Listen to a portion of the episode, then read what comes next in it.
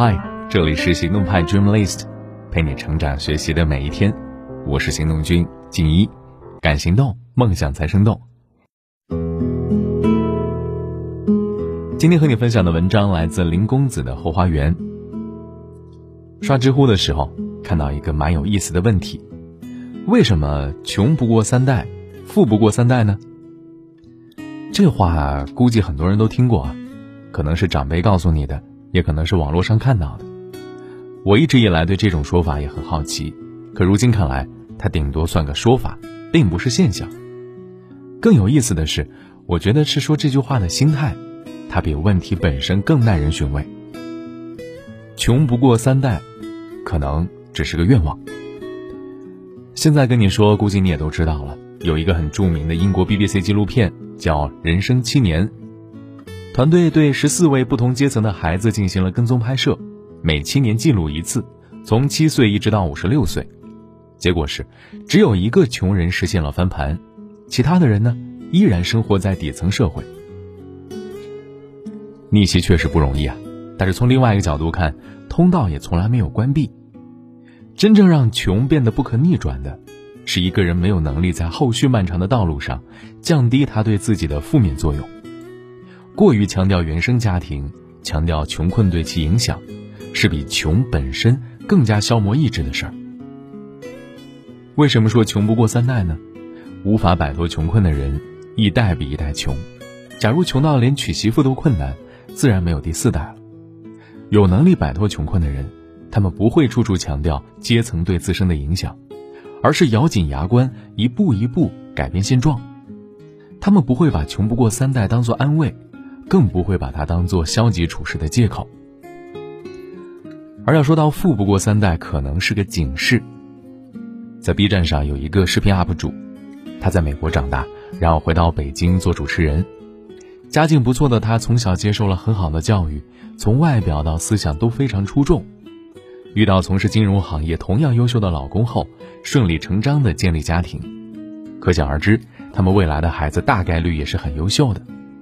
这个世界上的富二代大致分为两种，第一种，躺在父辈打拼的财富上好逸恶劳，三两下把家底败光，生生断送了老天塞给他的一副好牌；第二种，拥有令人羡慕的起跑线，不仅站得高，而且拥有优质的教育资源，可以让他飞得更远。不管是哪一种，富几代的标签都将逐渐的消退，尤其是第二种。电影《一九四二》里。老东家的家产被人抢光后，在逃荒的路上说：“只要我们逃到陕西就好办了。我知道怎么从一个穷人变成财主，不出十年，我还是东家。”许多富人真正富的不是拥有多少钱，而是变富的能力。他们恰恰会用“富不过三代”这句话来警醒自己，不要过分在意眼前的财富。极限挑战有一期节目里，黄磊说了一番话。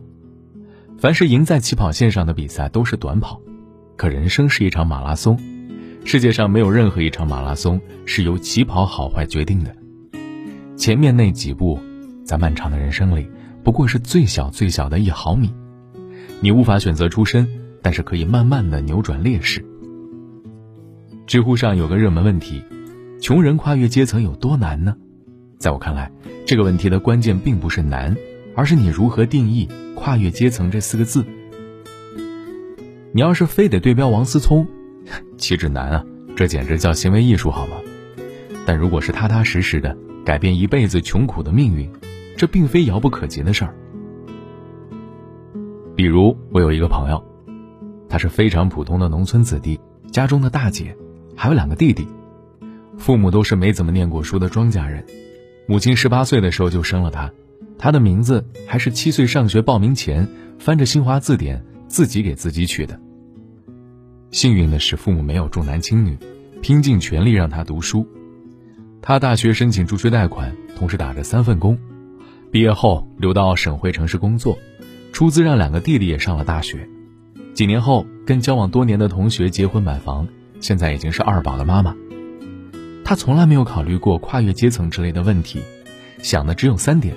第一，努力读书，找到好工作；第二，努力挣钱，让弟弟们上学；第三，努力在大城市里扎根，让家人过得更好。他一点一滴的付出和经营，让愿望不知不觉的全部实现，可以说也改变了他们家族未来的命运。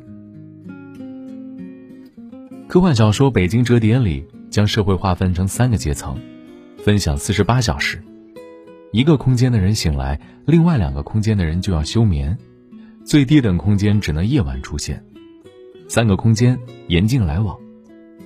有时想想，挺庆幸的，我们这个年代真的拥有太多机会，穷跟富之间并不是一条泾渭分明的界限，阶层流动的潮汐，并不是朝着单一方向。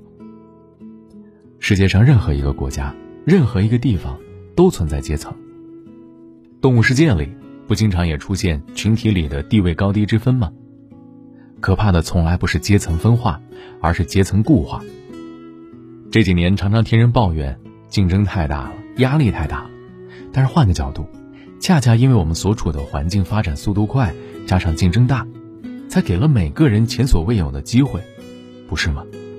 对普通人来讲，大可不必拿着放大镜去定义什么是穷，什么是富，划清阶级。变化无处不在，唯有向前跑，才会触碰到那把金钥匙啊！今天的文章就先到这儿了，你还可以关注微信公众号“行动派 Dream List”，还有更多干货等着你。